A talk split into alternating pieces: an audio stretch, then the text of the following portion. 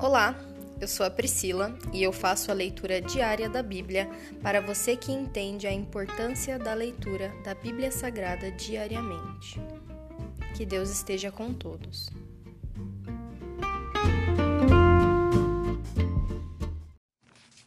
Ouça agora o capítulo 13 do livro de Êxodo, a consagração do primeiro filho. O Senhor disse a Moisés: Consagre a mim todos os primeiros filhos, homens dos israelitas. O primeiro filho de cada família e a primeira cria dos animais me pertencem. Então Moisés disse ao povo: Este é um dia a ser lembrado. É o dia em que vocês deixaram o Egito, onde eram escravos.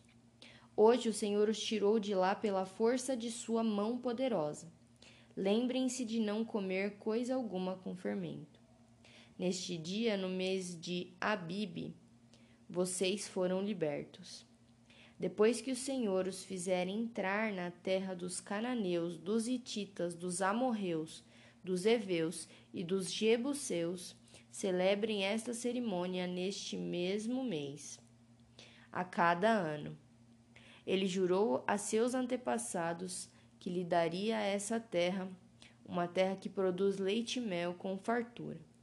Durante sete dias vocês deverão comer pão sem fermento.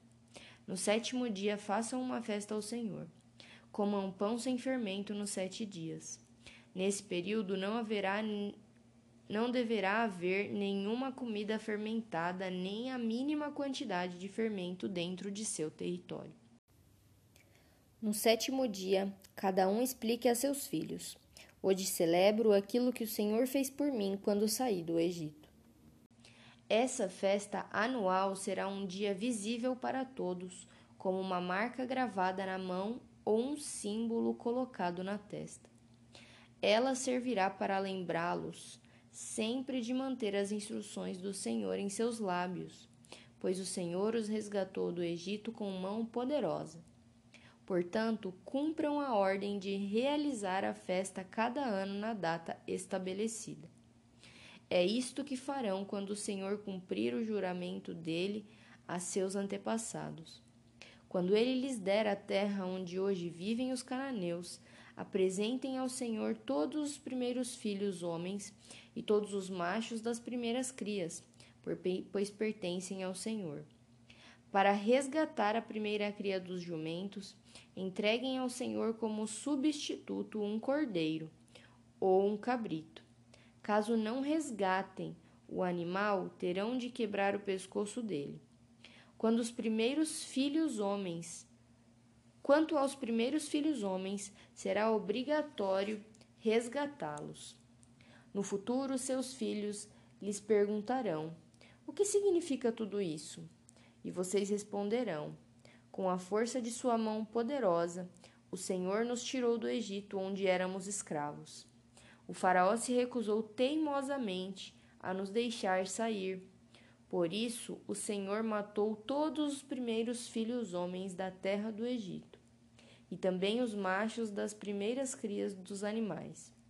É por isso que hoje sacrificamos todos os machos das primeiras crias ao Senhor, mas sempre resgatamos os primeiros filhos homens.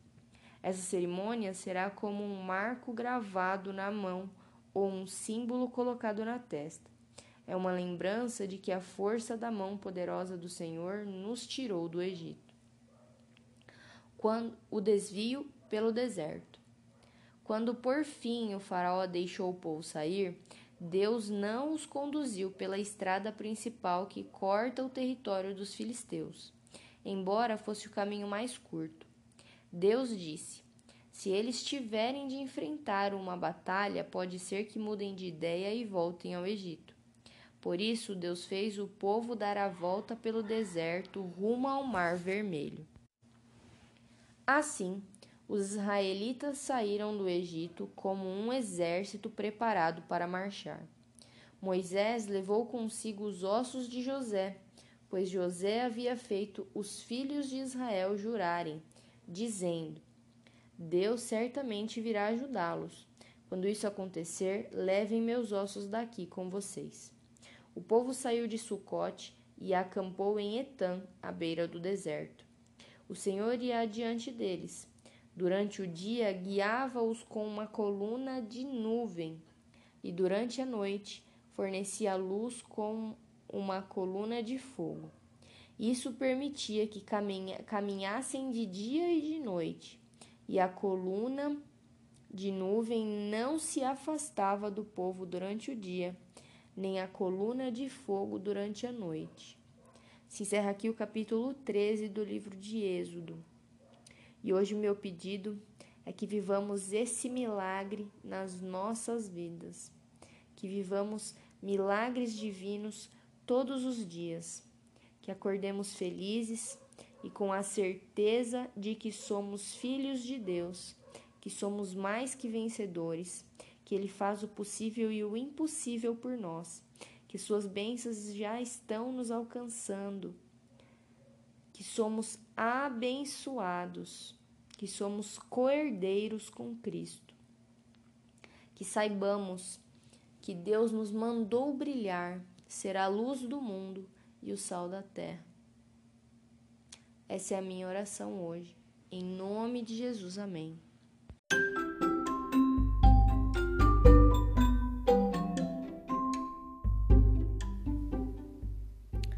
Você acabou de ouvir o Dali Bíblia, o podcast da tua leitura diária da palavra do Senhor.